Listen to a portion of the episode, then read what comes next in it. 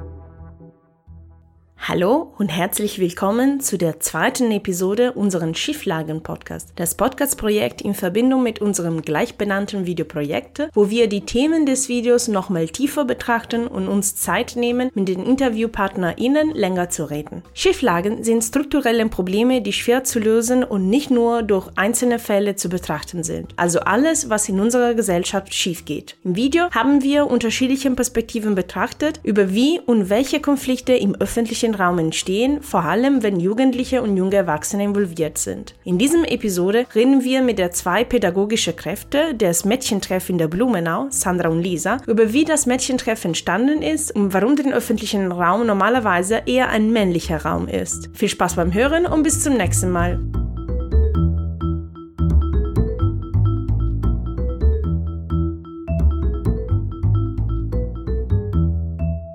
Also man muss dazu sagen, dass wir momentan noch eine Außenstelle sind vom Treff 21. Das ist das Jugendzentrum, was hier äh, zehn Minuten zu Fuß ähm, entfernt ist. Und da gab es eine Mitarbeiterin, die sich schon immer viel auch so mit dem Sozialraum und Mädchen im öffentlichen Raum beschäftigt hat. Mhm. Und die hat dann zusammen ähm, mit der FH in Pasing eine Studie rausgebracht, die hieß Mädchen und junge Frauen im Umgang mit Widersprüchen. Das war äh, 2012. Und damit hat es sozusagen angefangen, dass man sich angeschaut hat, okay, wie bewegen sich Mädchen im öffentlichen Raum? Und genau, durch diese Studie wurden recht alarmierende Verhältnisse aufgedeckt, vor allem irgendwie so der Rückzug von Mädchen aus dem öffentlichen Raum, dass der öffentliche Raum einfach männlich dominiert ist. Viele Mädchen haben von Ausgrenzung, von Gewaltverhältnissen berichtet und einfach so festgestellt, dass es wenig Räume im öffentlichen Raum gibt, wo sie sich wohlfühlen, wo sie sich sicher mhm. fühlen, wo sie den Austausch finden, den sie brauchen. Genau, durch die Nachbereitungstreffen und die Intensivierung ähm, zu diesem Thema wurde einfach deutlich, dass ein Mädchentreff ein, ein tolles Projekt wäre und dass es schön wäre, wenn es in der Blumenau einen Treffpunkt geben würde, nur für Mädchen. Ähm, das hat sich dann aber sehr, sehr lange gezogen mit Treffen mit dem Jugendamt Jugendamt und bis der Kinder- und Jugendhilfeausschuss dem zugestimmt hat. Das war eine sehr lange Periode und ein sehr langer Kampf, ähm, bis mhm. das dann auch wirklich ähm, bewilligt wurde. 2014 fanden dann die ersten Treffen im Jugendamt wirklich statt.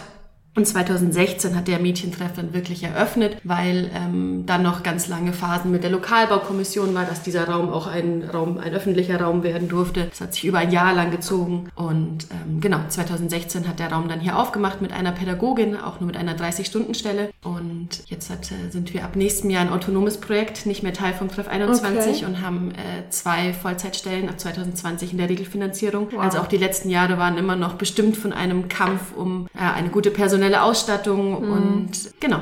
Genau, also ganz konkret, wie häufig ist äh, das Mädchentreff geöffnet? Also was sind eure Öffnungszeiten? Nur auch von, mhm. für die Zuhörerinnen zu schätzen, wie viel Arbeit mhm. tatsächlich dahinter steckte. Also wir haben geöffnet ähm, von Mittwoch bis Freitag, jeweils von 14 bis 18 Uhr. Am mhm. Freitag haben wir alle zwei Wochen eine Abendöffnung, die für ältere Mädchen ist, die dann meistens so bis neun oder so geht. Und an den Wochenenden haben wir alle zwei Wochen ähm, geöffnet, machen hier Filmnachmittage oder machen Ausflüge mit den Mädchen. Und das ist aber sozusagen nur ein Teil unserer Arbeit, weil wir eben nicht nur in der praktischen Arbeit mit Mädchen sind, sondern auch ganz viel in der politischen Vernetzungsarbeit sind und in verschiedenen Gremien und Arbeitskreisen sitzen. Und ähm, das frisst natürlich irgendwie auch viel Zeit. Genau, aber das sind so unsere ja. Öffnungszeiten. Und am Dienstag ist drüben im Treff 21 der Mädchentag. Und unser Ziel ist schon auch eine Vernetzung irgendwie von diesen beiden Institutionen. Und den unterstützen wir auch oder machen gemeinsame äh, Fahrten, haben Ferienfahrten jetzt zusammen im Treff 21 auch gemacht. Genau, oder mal ein Mädchenfest oder genau. so Geschichten. Und um uns sozusagen nicht die, dass wir nicht in Konkurrenz treten, was ja irgendwie blöd wäre. Mhm. Wir sind im gleichen Stadtteil und sind, sollen ja für die Mädchen eine Angebotsstruktur sein, haben wir eben am Dienstag nicht zusätzlich auf, mhm. sondern gibt es sozusagen den Mädchentag und viele Mädchen, die während dem offenen Betrieb eben nicht rüber dürfen, äh, wegen bestimmten Gründen oder wo es die Eltern eben nicht erlauben oder die Erziehungsberechtigten können dann aber, also dürfen am Mädchentag rein, weil da dürfen nur Mädels rein und dann dürfen sie auch in den Treff. Okay.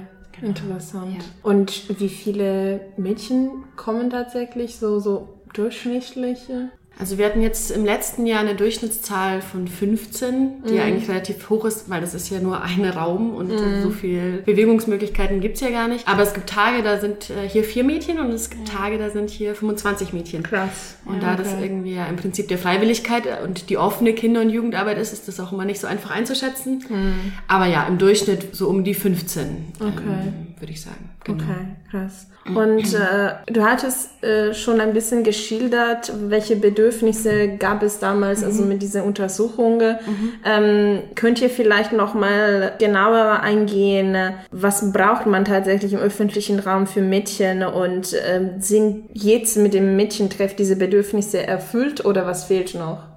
Also ich würde sagen, in erster Linie war das Bedürfnis nach einem Schutzraum stark. Und mhm. das ähm, eben aufgrund von Ausgrenzung, Diskriminierung, Gewalt, männlichen Dominanzstrukturen war das Bedürfnis stark nach einem Schutzraum, wo man sich zurückziehen kann, aber gleichzeitig natürlich irgendwie auch ähm, gegenseitig stärken kann. Mhm. Und so das Gefühl, wir wollen einen eigenen Raum nur für uns, wo unsere Bedürfnisse gesehen werden, wo wir gehört werden. Und Sie zum Beispiel auch Themen besprechen, die also Frauensternchen spezifisch sind, irgendwie wie mhm. Sexualität, erstes Mal, Periode, wie Verhütungsmittel, Themen, die man vielleicht nicht in einem koedukativen Rahmen besprechen will mhm. oder kann oder darf oder wo bestimmte Ängste irgendwie sind, Fragezeichen. Mhm. Ja. Und schon auch, glaube ich, so dieser Wunsch nach Partizipation, nach Mitgestaltung und mhm. irgendwie erzählen die Mädchen schon viel. Ich meine, zu Hause gibt's Regeln, in der Schule gibt's Autoritäten und dass wir schon versuchen, sowohl das Programm als jetzt auch die Gestaltung vom Mädchentreff partizipativ zu gestalten und mhm. ja, den Mädchen eine Möglichkeit zu geben, mitzubestimmen und ich würde schon sagen, dass auch viele hierher kommen, um das irgendwie auszuleben und um ähm, sich ausprobieren zu können, experimentieren zu können und gleichzeitig ist es aber für viele auch einfach ihr Wohnzimmer und die haben äh, leben teilweise sehr ähm, beengt hier in der Blumenau, haben kein eigenes Zimmer und viele kommen auch einfach nur hierher, um zu kochen, um zu quatschen,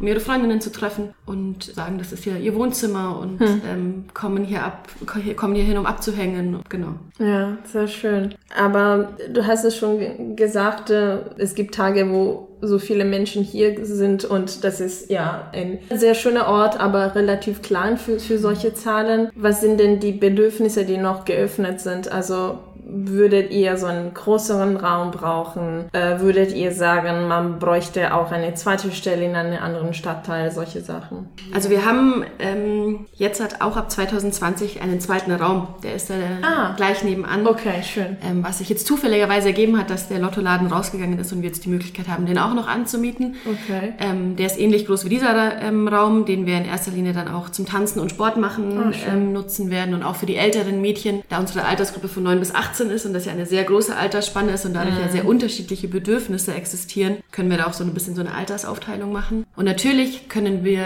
ähm, auch dann mit der Erhöhung auf Vollzeitstellen, können wir mehr öffnen und haben durch den zweiten Raum mehr Möglichkeiten. Aber ich würde trotzdem sagen, dass wir sicher nicht alle Bedürfnisse abdecken können und dass wir nicht jedes Wochenende aufhaben können, dass wir nicht in den Abendstunden so viel aufhaben können und dass die Frage nach der Sicherheit im öffentlichen Raum oder wie fühlen sich Mädchen hier in der Blumenau? Wie ist das Gefühl im Treff 21, der eigentlich einfach doch sehr jungsdominiert ist? Das können wir, glaube ich, nur durch diesen Mädchentreff leider nicht komplett auflösen.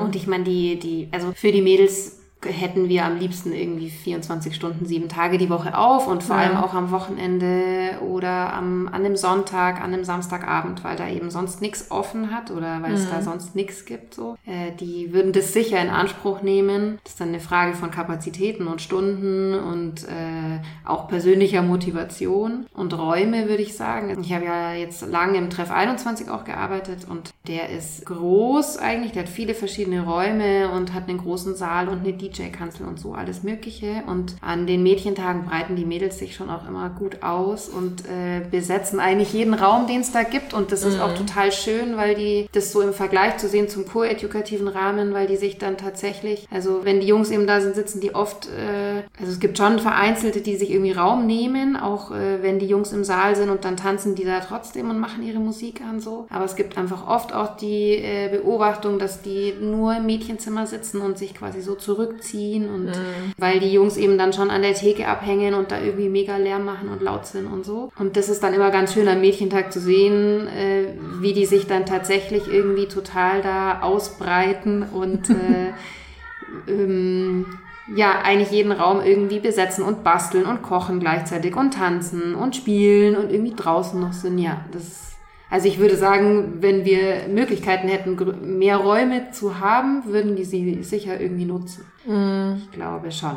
Glaube ich, auch noch ein Aspekt ist, den wir auch nicht immer so ganz erfüllen könnten, wie wir es gerne wollen würden, ist so der Beratungsaspekt, ja. weil ähm, wir das natürlich auch nur bis zu einem gewissen Grad machen dürfen, weil wir sind Pädagoginnen, keine Psychologinnen ja. und sind ja auch jetzt hier keine Therapieeinrichtung. Ähm, aber gerade so im offenen Betrieb beim Kochen oder wenn man einfach auch in die Beziehungsarbeit ja auch irgendwie intensiviert mit den Mädchen, dann kommen einfach Themen und Problemlagen auf und auch dafür haben wir oft nicht die Kapazitäten, wenn das in einem offenen Betrieb ist, wo man eigentlich gerade bastelt oder politisches Bildungsprojekt oder sowas macht, dann mhm. Haben wir ja nicht die Möglichkeit, da jetzt irgendwie so eine gute individuelle 1 zu 1 Betreuung ja. zu stellen. Und also da würde ich auch sagen, dass ein großer Bedarf ist ähm, von Mädchen, die ja.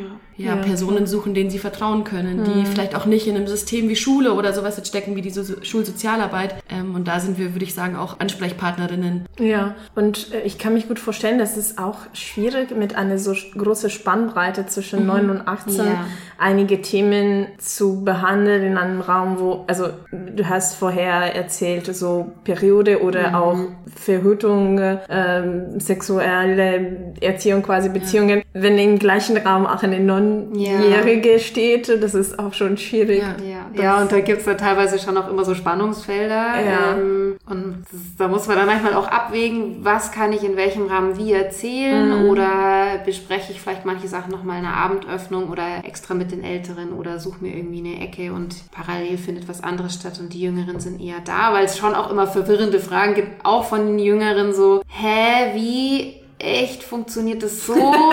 und die finden das natürlich noch alles noch super eklig und äh, und wollen damit irgendwie gar nichts zu tun haben und so. Mhm. Und das sind schon auch Spannungsfelder, ja. Ja, Klar. Und andererseits machen wir aber auch, also wir hatten ein sexualpädagogisches Projekt auch vor kurzem hier und das war dann auch erst ab einem äh, bestimmten Alter. Okay, okay. Und gleichzeitig würde ich aber auch sagen, also ich finde es total spannend, mit so einer großen Altersgruppe äh, zu arbeiten und jetzt nicht nur mit eher noch Mädchen, die Kinder sind oder mit jungen Frauen, sondern finde es total interessant, weil es einfach äh, eine große Breite irgendwie aufmacht an Lebensrealitäten und Problemlagen, die an die Altersgruppen dann gekoppelt sind. Und die Mädchen haben hier aber dadurch, dass das auch so ein langer Kampf war, bis dieser Mädchentreff etabliert wurde und gegen diese Widerstände der Politik zu kämpfen. Und die Mädchen waren da teilweise auch wirklich sehr engagiert dabei und haben mhm. das einfach auch begleitet. Identifizieren die sich ziemlich krass mit diesem mhm. Mädchentreff und fühlen sich hier einfach sehr zu Hause und das ist ihr Mädchentreff. Und das ist so ein verbindendes Element, was über alle Altersgruppen hin irgendwie stattfindet und wohl die Älteren mhm. Jüngeren helfen und wo die Eltern die Mädels, die Kleinen dann ganz süß finden. Und ähm, ich würde schon sagen, dass die hier so ein verbindendes Ding haben, was dann ja, mhm. wo das Alter dann auch egal ist. Und viele sind, würde ich sagen, ja hier sozusagen groß geworden oder äh, über die ganzen Jahre, in denen dieser Mädchentreff irgendwie erarbeitet wurde und wie viel Arbeit da reingesteckt wurde. Die haben ja quasi die Mädels alle miterlebt. Da waren wir, also Sandra und ich noch gar nicht hier im Stadtteil überhaupt. Und würde ich schon sagen, dass das auch sozusagen groß werden mit so einem Projekt und äh, das auch so partizipativ angelegt ist, wo die Mädels irgendwie mit in Stadtratssitzungen genommen wurden und mhm. so weiter weiter, dass ja, dass das total verbindend ist. Okay. Und dass die das wirklich irgendwie, weiß ich nicht, dann waren manche zehn und jetzt sind sie halt 15 und haben die ganze Zeit quasi das so miterlebt und mitgestaltet und mhm. dass das schon viel macht. Ja, ja, schön. Und glaubt ihr, dass es einen Grund gab, warum es genau in der Blumenau entstanden ist? Also es gab ähm, so einen besonderen Bedürfnis von, von diesem Stadtviertel, beziehungsweise würdet ihr sagen, dass man andere Mädchentreffen in anderen Stadtvierteln München braucht? Also ich weiß, dass es gibt in Giesing auch ähm, eine mhm. ähnliche Initiative, aber nicht autonom wie hier wird. Genau, was, ähm, was sind eure Einschätzungen? Also ganz kurz nur zu dem Autonom. Wir bleiben bei unserem Träger, sind ja, sozusagen ja. nur nicht mehr die Außenstelle von ja, dem Zentrum. Genau. Ähm, ja, ich, also ich würde schon sagen, dass es sozusagen, wenn, wenn Mensch die gesellschaftliche Perspektive irgendwie einnimmt, dann sind ja patriarchale Strukturen ein gesellschaftliches Thema. Mhm. Deswegen würde ich, ohne jetzt direkt irgendwie wissenschaftlich fundiert hier irgendwie äh, zu sprechen oder in Zahlen zu sprechen, schon sagen, wenn man sozusagen davon ausgeht, dass Räume ähm, sowie Gesellschaft eben äh, männlich vorstrukturiert ist oft, ja, dass, dass es schon in anderen Vierteln auch Mädchentreffs braucht oder, oder bestimmte Räume braucht für bestimmte Gruppen, die sich mhm. irgendwie, die einen Zugang brauchen und die vielleicht bisher den Zugang noch nicht hatten zu bestimmten Ressourcen oder mhm. so. Und es gab eben, es gab diese Sinus-Studie, die in Auftrag gegeben wurde von der Stadt, um zu überprüfen, kann der Mädchentreff in der Blumen auch übertragbar sein in andere Stadtviertel oder das Konzept sozusagen. Ich glaube, dass sich natürlich mit Ressourcen Geld, finanzielle Sicherheiten schon auch in der Blumenau äh, anders die Strukturen rauskristallisieren, allein von Raum sozusagen, mhm. als beispielsweise im Lehe oder mhm. Vierteln, wo, wo es irgendwie, wo mehr finanzielle Möglichkeiten da sind. Mhm. Da kristallisiert sich dann vielleicht männliche Dominanz anders raus als äh, hier in der Blumenau. Genau, vielleicht für diejenigen, die den Blumenau nicht kennen, was ist von hier besonders, würdet ihr sagen? Also ich würde schon sagen, dass es ähm, ein Viertel ist mit viel also wo der Altersunterschied ziemlich hoch ist. Also es gibt viele ältere Menschen, die hier wohnen mhm. und dann eben viele Jugendliche, die da treffen halt so zwei Welten aufeinander. Ich glaube, dass es äh, einen ziemlich hohen äh, AfD-WählerInnenanteil gab hier in dem Viertel. Okay. Und es gibt äh, viele Jugendliche, die eben Familien haben mit nicht deutschen Wurzeln sozusagen, mhm. also die in irgendeiner Art und Weise irgendwie ähm, Perspektiven, Wurzeln, Prägungen mitbringen, die sozusagen nicht, äh, nicht deutsch sind. Und äh, da es eine, ein großes Aufeinandertreffen von zwei verschiedenen Welten gibt, mhm. würde ich mal behaupten, so. Und viel Reibung und eben, dass die finanzielle Lage bei vielen nicht so super mega. Also ich meine, München ist ja sowieso schwierig und teuer und es ist eh schwierig, überhaupt Wohnungen zu finden. Aber wir haben eben viele Mädels oder Jugendliche, die wir betreuen, die eben kein eigenes Zimmer haben, die sich viel Raum teilen müssen, wo irgendwie eine sechsköpfige Familie auf drei wow. Zimmern wohnt. Ja, okay. das hören wir viel. Also das und deswegen auch die wirklich so eine spürbare Not an Raum und mhm. das verhandeln wir dann oft das Thema, weil die Jugendlichen oder die Mädels jetzt hier, die äh, kommen, Raum dann auch nicht so gern teilen wollen. Mhm. Also die wollen dann gern auch einfach eigentlich so den Raum für sich haben, ja. weil sie es wahrscheinlich sonst nie, eher nicht haben oder schwer haben. Ja. Mhm. Mhm. Was auch noch über die Blumenau oft gesagt wird, dass es so eine Art Inselcharakter hat, also dass ja. es keine besonders gute Infrastruktur hat und dass auch irgendwie so der soziale Raum einfach wenig von Geschäften oder kulturellen Einrichtungen mhm. irgendwie geprägt ist und ja,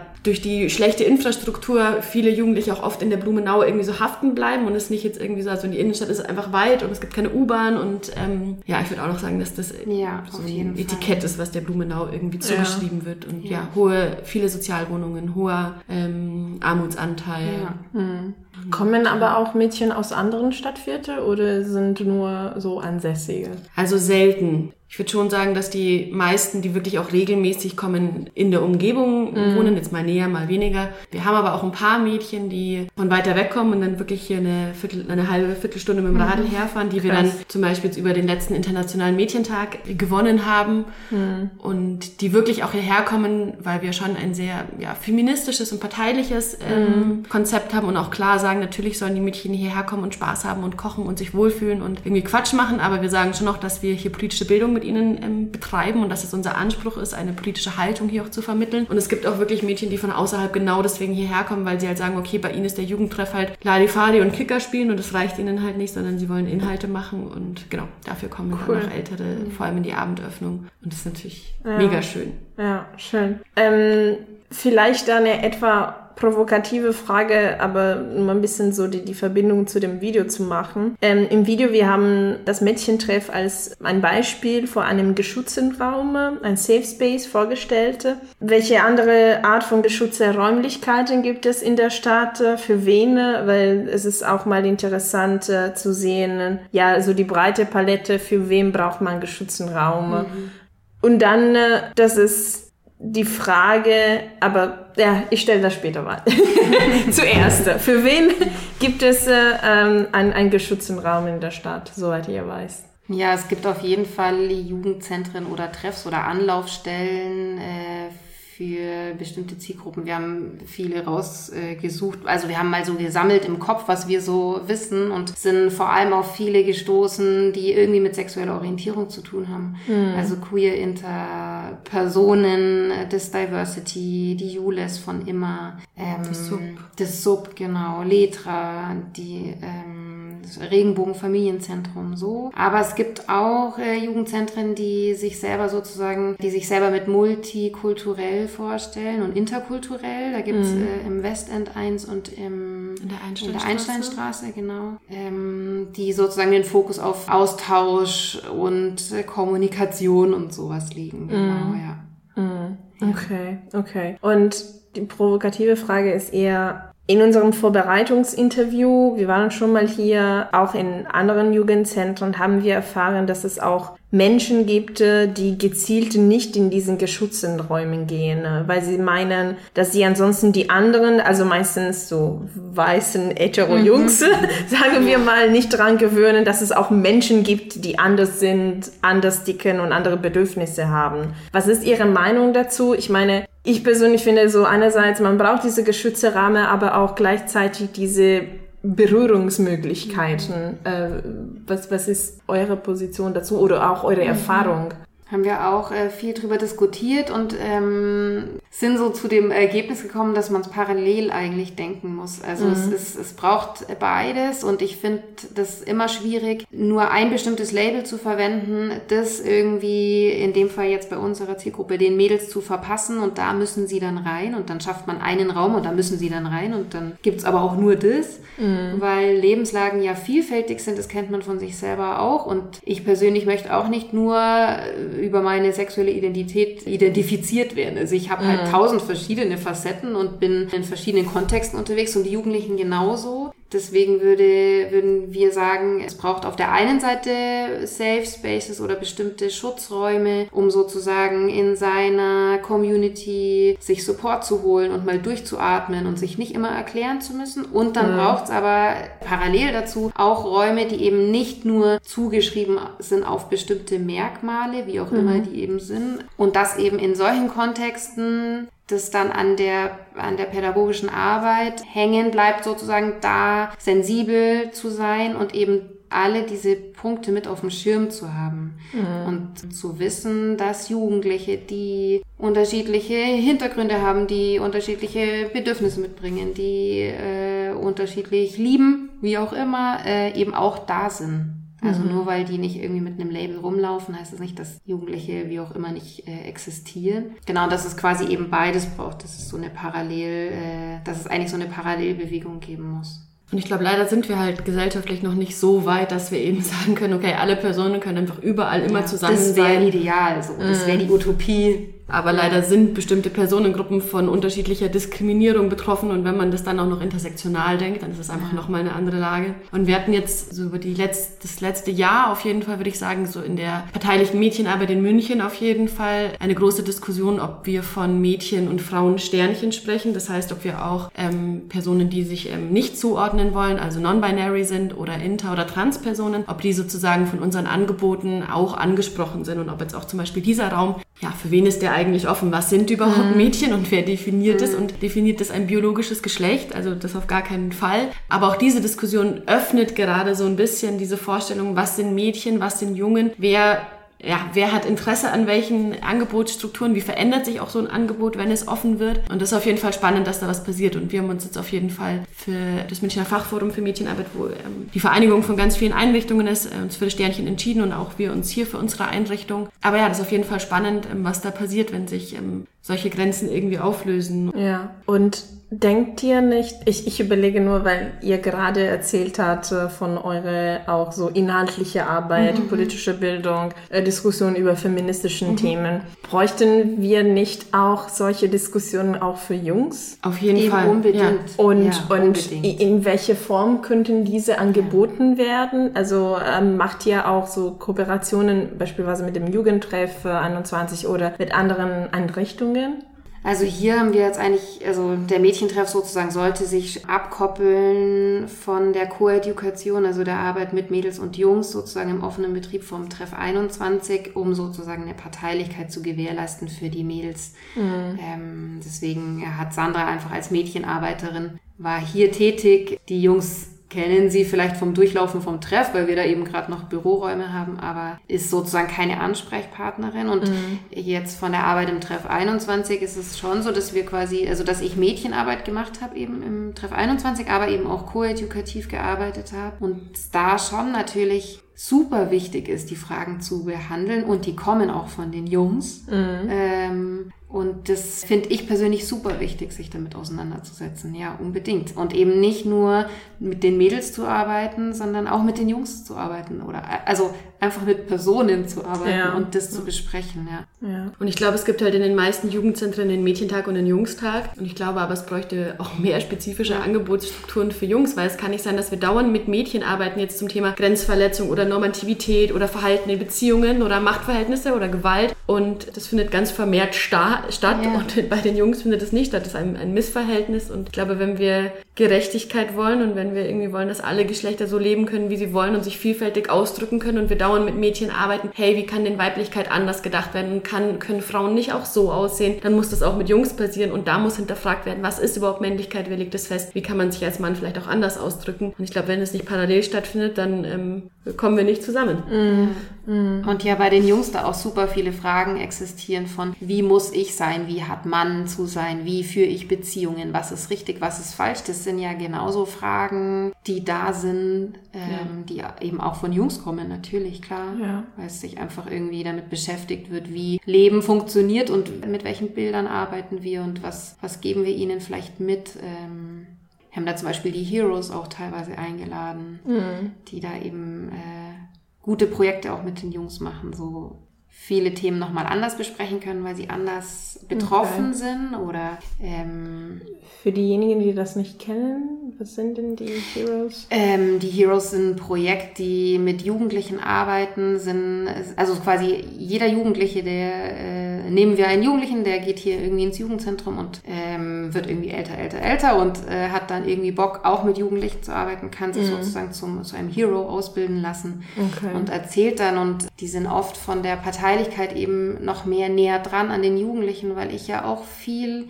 Biografie nicht in mir habe und die Jugendlichen sind einfach ExpertInnen für sich selber und ja. ich kann, nur weil ich irgendwie soziale Arbeit studiert habe, nicht jetzt irgendwie ihnen meine Lebensweisheit oder meine Studien, die ich auswendig gelernt habe, aufdrücken und ihnen die Welt erklären. Niemals würde ich das tun so. Mhm. Und ähm, da sind eben die Heroes noch näher dran und können dann eben manchmal Fragen von mit Sexualität oder so Geschichten besser thematisieren, als mhm. ich jetzt als äh, Frau in einem äh, Jugendzentrum mit irgendwie 17 Jahre alten Jungs so. Da, die nehmen dann das anders auch an. Da finden ja, andere Gespräche klar. statt. Ja. Das ist so wie eine Art Alumni-Programm. Genau. So aus ja. einem Studium, genau. nur aus dem so Lebenserfahrung. Ja, genau. So Street University. Ja. ja. Und auf, auf fachlicher Ebene gibt es aber auf jeden Fall einen Austausch. Also es mhm. gibt die, die Koop Maya, das ist die Kooperation Mädchen- und Jungenarbeit und da hatten wir jetzt auch vor kurzem einen gemeinsamen Fachtag und da wird natürlich ausgetauscht, was passiert in der Jungsarbeit, was passiert in der Mädchenarbeit. Okay. Und ein Aspekt, der mir gerade noch eingefallen ist, was auch immer wieder spannend ist, irgendwo ist ja so das das Label, was uns hier zusammenführt im Mädchentreff, wir sind äh, Frauen oder äh, Mädchen, Sternchen und deswegen kommen wir zusammen und das ist sozusagen ähm, das verbindende Element. Und durch den äh, Weltfrauentag, den Internationalen Mädchentag oder verschiedene andere Anlässe thematisieren wir natürlich immer wieder ungleiche Bezahlung, Sexismus, Macht- und Gewaltverhältnisse, mhm. ähm, Homophobie, was auch immer, irgendwo gepolt auf unser Geschlecht oder Geschlechtsidentität. Und es passiert auch immer wieder, dass die Mädchen sagen, oh, hört mal auf mit dem Scheiß und wir wollen mhm. da nicht mehr drüber reden und die natürlich irgendwie auch manchmal keine Lust haben auf diese Defizitärperspektive und auf diese Reduktion auf Frau sein oder Mädchen sein, dass denen manchmal irgendwie so ja, die ja manchmal überdrüssig werden mm, und manchmal in der Opferrolle genau. zu werden. Und also das ist ja auch für einen selber oft eine Herausforderung, dass man sich natürlich irgendwie mit den gesellschaftlichen Ungerechtigkeiten und den Machtverhältnissen auseinandersetzen will und die ja auch ganz klar benennen muss. Und gleichzeitig zwingen uns die Mädchen aber immer wieder davon auch Abstand zu nehmen und sagen, hey, wir sind mm. einfach Menschen und jetzt sind wir hier zusammen, weil wir uns gut verstehen oder weil wir gerade dieses Spiel spielen wollen oder diesen Ausflug machen wollen. Und dass die manchmal so diese Mädchenperspektive und das ist ein geschützter Raum und ihr kommt ja alle her und ihr seid ja alle unterdrückt, so, dass die das manchmal total ablehnen und ja, das ist manchmal spannend für einen selber, ähm, mm. weil wir natürlich ganz viel Bildungsarbeit hier machen wollen ja. und die Mädchen dann ja. aber gar keine Lust auf das Label haben und ja. Ähm, das auch, glaube ich, bei anderen Zentren passiert, ähm, auch bei Julis oder sowas, wo Mädchen vielleicht ähm, lesbisch sind, aber das irgendwie nicht als Punkt oder als verbindendes Element erleben, sondern halt, weil sie gerne klettern gehen und deswegen bei unserem Kletterausflug dann mitkommen. Und das ist das verbindende Element und es verbindet ja. sie nichts mit irgendwelchen anderen lesbischen Personen, außer halt die sexuelle Orientierung. Ja, klar. Genau. Ähm, ihr habt das schon mehrmals angesprochen, einerseits die Konflikte, aber auch die Unterstützung, die ihr aus der Stadt bekommen hatte. Welcher Kontakt habt ihr denn äh, mit, mit, mit den Staaten, deren Institutionen? Also gibt es regelmäßige Treffen und wie können Mädchen dann selbst ihr Anliegen äußern? Genau, also zum einen sind wir sozusagen innerhalb pädagogischer Fachkräfte, Fachfrauen, Fachpersonen vernetzt äh, durch das FAFO, Fachforum äh, Münchner Mädchenarbeit, das immer regelmäßig äh, Sitzungen abhält und sind aber hier im Stadtteil vernetzt durch den Unterarbeitskreis Blumenau, Facharbeitskreis Hadern, in dem bestimmte Personen mit drin sitzen, wie ein Familiencafé, die PolizeibeamtInnen, mhm. äh, solche Leute, genau, Bezirksausschuss, haben eben durch das Fachforum auch Vernetzung sozusagen in die Politik, also das Jugendamt ist mit drin, die Gleichstellungsstelle. Genau, und äh, mit den Mädels sozusagen versuchen wir auch, soweit die Strukturen möglich sind. Also auch da ist es spannend, wie können wir Zugänge schaffen und wie können wir Strukturen so verändern, dass nicht immer dieselben reden. Mhm. Und äh, wir sind zwar Sprachrohr, aber ist auch schön, wenn die für sich selber sprechen. Und es ist ja. wichtig, wenn sie für sich selber sprechen. Genau, und da gab es eben jetzt die, ähm, die Mädchenkonferenz im Rathaus. Mhm. Genau, aktuell als ja. Beispiel sozusagen. Mhm. Und was ist rausgekommen? Was ist da stattgefunden? Vielleicht äh, können wir dann auch als in den Show Notes des Podcasts so ein paar Verlinkungen mhm. machen. Ja. Genau, also die Mädchenkonferenz wurde ähm, organisiert zum Jubiläum von 100 Jahre Frauenwahlrecht, 30 mhm. Jahre Kinderrechtskonvention und 30 Jahre Münchner Fachforum. Also das waren so die Anlässe. Und ähm, dann haben wir uns eben im Rathaus ähm, versammelt mit Politikerinnen aus dem Stadtrat und verschiedenen Bezirksausschüssen und verschiedenen Mädcheneinrichtungen oder auch Jugendzentren, Horts, verschiedene Mädchengruppen in anderen Einrichtungen. Und genau, die haben dann jeweils ihre Themen äh, vorgetragen in zwei Art und Weisen. Zum einen eher in Form von konkreten Anträgen, also das ging dann irgendwie um die Turnhalle, die irgendwie erneuert werden muss, also sehr konkrete Sachen. Und aber auch eher Anliegen, ähm, wie zum Beispiel mehr Einsatz für Umweltschutz oder dass es mehr Mädchentreffs geben soll oder dass sich die Sicherheit im öffentlichen Raum für Mädchen verändern soll. Das wurde den Politikern dann auf verschiedene Art und Weisen vorgetragen, mit Videos, mit Reden, mit Fotos. Und dann wurden sozusagen Patinnen gefunden und die Politikerinnen haben sich jeweils einer Mädchengruppe sozusagen ähm, ah verschrieben. Okay. Und jetzt ist von unserer Organisationsgruppe sozusagen das Ziel, dass innerhalb von drei Monaten da was passieren muss. Also mhm. entweder kommt die Politikerin in den Treff und es gibt eine Diskussion oder man macht eine Stadtteilbegehung oder man reicht einen Antrag bei der und der Behörde, beim Bauamt ein, jetzt für diese Turnhalle. Und genau, wenn das sozusagen nicht passiert, also kein erster Kontakt oder Austausch stattfindet, dann werden wir da dahinter gehen und äh, Druck machen, dass da was stattfindet. Genau, es war ein ganz ganz spannendes und tolles Event, was auch so zum ersten Mal stattgefunden hat, weil die Mädchen sich den Raum total genommen haben und wirklich der ganze Rathaussaal voll war. In den Wänden waren auch noch verschiedene Ausstellungen von Gruppen und richtig in die Diskussion gegangen sind und auch immer wieder ja sehr stark ihre Meinung vertreten haben und mhm. nach einer Patin gefordert haben und gesagt haben, nee, jetzt so mit hier so schwachen Zusagen lassen sie sich irgendwie nicht abspeisen und das war richtig stark und okay. haben auch vor, das nächstes Jahr auf irgendeine Art und Weise auch zu wiederholen und sind jetzt natürlich gespannt, ähm, ja, was sich da die Politikerinnen oder die Einrichtungen einfallen lassen mhm. und es ist uns jetzt schon klar, dass natürlich, wenn jetzt eine Mädchengruppe da fordert, dass mehr Umweltschutz, dass es jetzt nicht so einfach umzusetzen ist oder nachweisbar ist, mhm. was da stattfindet, aber auf jeden Fall, dass Mädchen gehört werden, die zum Teil zum ersten Mal im Rat Rathaus waren und ähm, ja, überhaupt da zu sprechen und sich zu artikulieren und erst zu äh, überlegen, was ist überhaupt mein Bedürfnis, was ähm, nervt mich an dieser Stadt, was will ich für Veränderungen. Ich glaube, dafür war es allein schon ein total wertvolles Projekt und mhm. ähm, ja. Sehr cool. Und abschließend für diejenigen, die uns hören und das Mädchentreff noch nicht betreten haben oder davon noch nicht gehört haben, was wäre für euch wichtig, dass die Leute über diesen Ort wissen? Ich glaube, es wäre schon mal gut, dass sie überhaupt was von diesem Ort wissen und wissen, dass es Mädchentreffs gibt und dass es parteiliche Mädchenarbeit gibt. Also wenn ich oft äh, jetzt in Runden, wo ich noch niemanden kenne, sage, was ich arbeite, dann können sich richtig viele Leute nichts darunter vorstellen. Und klar, in einem mhm. Jugendzentrum mit so zu arbeiten, das können sie sich vorstellen, wobei das dann auch eher damit verknüpft ist, zu kickern und irgendwie Kohle auszugeben. Und mir wäre es irgendwie wichtig, ähm, zu zeigen, was parteiliche Mädchenarbeit bedeutet und auf wie vielen Ebenen das stattfindet und was Mädchen brauchen und dass es mehr gesehen wird und durch ein Mädchentreff ist ja auch eine Symbolik, okay, sowas braucht scheinbar und dann hinzuschauen, warum braucht sowas und dann all diese Umstände, warum es das braucht, abzuschaffen. Mhm. Das wäre schön. und für dich?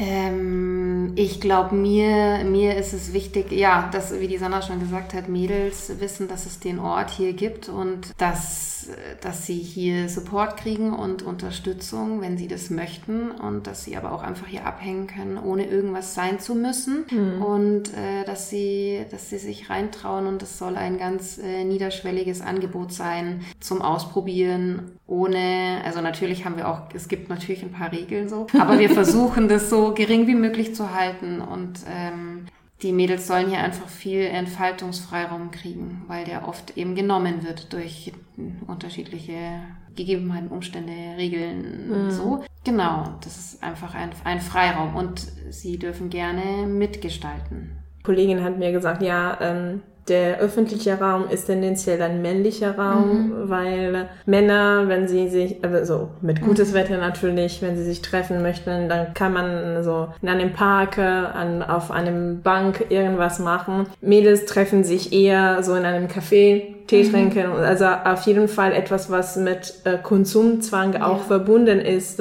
weil den öffentlichen Raum ähm, für Medien wirklich sehr verdränglich empfunden wird. Und ich finde, das ist toll, was ihr macht. Und ähm, ja, danke für das Gespräch. Gerne. Und das war's für diese Folge. Danke nochmal an Sandra und Lisa für dieses tolles Gespräch. Für dieses Schieflagen-Thema gibt es noch zwei weitere Podcasts, die ihr in der Podcast-App eure Wahl hören könntet. Weitere Informationen über das Mädchentreff findet ihr in den Show Notes. Schieflagen ist ein gemeinsames Projekt der Petra Kelly Stiftung und der Arbeitsgemeinschaft Friedenspädagogik und ihr könnt alle Episoden auf dem YouTube-Kanal der Petra Kelly Stiftung sehen. Die Musik ist von Kevin MacLeod, ich bin Carmen Romano und sage Tschüss und bis zum nächsten Mal.